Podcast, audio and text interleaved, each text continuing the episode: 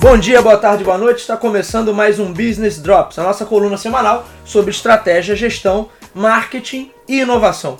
O meu nome é Bruno Garcia, eu sou professor e profissional na área de marketing e business e toda semana a gente traz aqui comentários né, sobre questões técnicas a respeito do mundo dos negócios, mas também sobre notícias dos mais variados setores que podem impactar aí de alguma maneira a sua empresa, o seu planejamento estratégico ou a sua carreira. Lembrando sempre que esse podcast é um oferecimento do site, do nosso site, né, talktobusiness.com.br onde eu semanalmente estou ali compartilhando alguns insights, algumas ideias, alguns conteúdos. Então, convido vocês a acessarem, visitarem, acompanharem este e outros conteúdos que a gente produz por lá. Conto com vocês. No nosso papo de hoje, a gente vai falar um pouquinho sobre inovação, né? e principalmente por que as propostas voltadas para a inovação não, não costumam surtir os resultados esperados. Então, Primeiro assim, o que é inovação? Né? Inovação é uma palavrinha que caiu no gosto do, do público e do universo empresarial de maneira geral nos últimos 10 a 15 anos, principalmente pelo aumento excessivo da competitividade, pelo aumento excessivo da concorrência, que leva a empresas de maneira geral a terem produtos e serviços cada vez mais similares, mais parecidos, com pouco ou nenhum diferencial que seja naquilo que está sendo ofertado e muito mais tendo que buscar esse diferencial, na, por exemplo, nas narrativas de comunicação, no posicionamento que adota, mas naquilo que ele oferece em si, no produto em si, na maioria das vezes pouco ou nenhum diferencial em relação aos seus concorrentes. Essa é uma realidade que a gente vê hoje em boa parte das coisas, dos objetos, dos produtos ou serviços que a gente consome, que eles atendem basicamente as mesmas funções, oferecem os mesmos recursos e muitas vezes o que tá, o que faz, o que gera um diferencial Pode ser o design, pode ser a marca, pode ser a narrativa envolvida na comunicação daquela empresa, no que ela representa, mas os produtos em si trazem pouquíssimas novidades. E quando trazem uma novidade, quando alguém consegue pensar em algo diferente, isso é rapidamente copiado, né, replicado por, por empresas que estão ali atuando é, no mesmo segmento. Então, ter ofertas diferenciadas passou a ser um grande desafio dentro de qualquer projeto.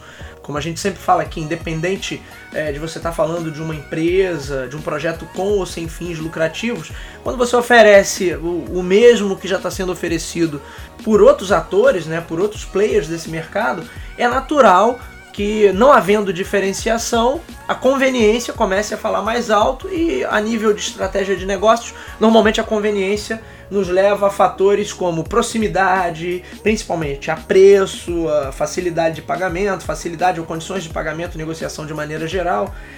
Então, a indústria como um todo, os homens de negócios empreendedores começam a olhar a inovação como uma possibilidade de você gerar coisas diferentes, gerar soluções melhores para problemas que, que já existem ou para pro problemas que de alguma maneira surgiram na nossa sociedade, até para soluções, para substituir soluções que já existiam, mas substituir de uma maneira melhor. E aí vem o problema, o principal desafio da inovação, o principal dilema, tem até dois bons livros para recomendar sobre isso, que é você fazer com que uma estrutura, e aí falando como estrutura, como uma empresa um setor que é responsável por um produto ou por um projeto, né? Fazer com que uma estrutura que já está totalmente orientada para um determinado tipo de oferta, para um determinado tipo de pensamento, para um determinado tipo de produto, para um determinado tipo de abordagem até ao mercado e fazer com que toda ela se volte é, para uma outra, para um outro modus operandi ou para um outro modo de pensar. E isso acaba sendo muito difícil na prática. Embora na teoria, né, você tenha aí N metodologias, N é, passo a passo para você pensar a inovação, na prática ela se torna difícil porque há um conflito ali sempre com o mundo real. Então, sempre a ideia que vai ser posta à prova, sempre a ideia, sempre a hipótese né, que vai ser testada em relação a algo que já está funcionando, mesmo que esteja com uma performance duvidosa, mas é algo que faz a empresa girar e aí o grande desafio, não só nas pequenas e médias, mas nas grandes empresas também, é você conseguir separar parte do teu esforço que está ali tocando a operação. Então, normalmente, quem é o cara que pode ser bastante inovador? É o cara que, que cujo negócio ainda não está funcionando. Né? E ele não tem um milhão de coisas, de processos e de tarefas ali burocráticas, meramente administrativas, para dar conta, para fazer com que o negócio continue funcionando e o dinheiro continue entrando. Por outro lado, o cara que já está com o negócio funcionando, ele acaba tendo uma dificuldade muito maior de, como diz no, no, no dito popular, né, de tirar, desencostar a barriga do balcão para conseguir pensar em soluções diferenciadas, para conseguir até olhar um pouquinho mais para o mercado, para o consumidor e entender o que está mudando, o que está se transformando, o que, que pode vir a seguir o que, que não está sendo bem entregue, né? Quais são as entregas que estão falhando, quais são os gargalos aí, quais são os gaps, para tentar é, encontrar soluções melhores. É, aqui a gente está falando muito da inovação voltada para o consumidor, mas você pode ter, obviamente, a inovação voltada para melhoria de processos administrativos, para melhoria, para aumento da produtividade, para aumento da qualidade, aumento da performance, enfim, tudo que está dentro da esfera ali do desenvolvimento daquele projeto. Então você tem uma questão que é que é o, o choque entre o que ainda não é no caso, que vai ser desenvolvido a título de inovação, a nível de inovação, ou tem uma tentativa disso pelo menos, e a realidade, né? O que já existe, o que a empresa tem que dar conta e o que o profissional tem que, tem que fazer no seu dia a dia. Então, aquela história, ó, você tem que pensar em inovação, mas ao mesmo tempo você tem uma pilha de tarefas ali meramente burocráticas que você está sendo muito mais cobrado. Então, entre o que ainda não é e o que ainda é, obviamente, é, o foco, a energia vai estar tá toda nos problemas que já existem, nas coisas que essencialmente precisam ser resolvidas. E com isso, a inovação ou, ou, a iniciativa inovadora, vamos colocar assim, ela vai se perdendo, ela vai minguando, as equipes vão se dissolvendo, ou muitas vezes vão, vão deixando o projeto de lado. Então são aqueles projetos que nunca andam dentro da empresa, porque na verdade o camarada é, é, entre entregar o que ele tem que entregar e, e, e entregar algo que ainda não é concreto, algo que ainda está em desenvolvimento, ele vai entregar o que ele tem que entregar,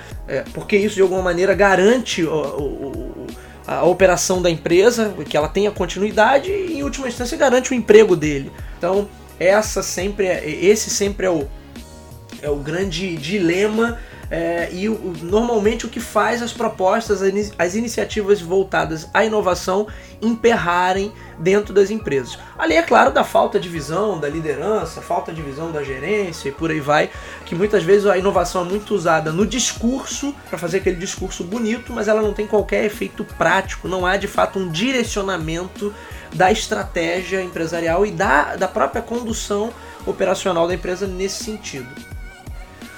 Ainda sobre esse tema, e rapidamente, que esse episódio aqui já passou do tempo regulamentar, eu vou indicar aqui alguns livros que são clássicos sobre esse tema. Um é o Dilema da Inovação, tá? do Clayton M. Christensen, que é um autor famoso na área, é, editado aqui no Brasil pela M Books.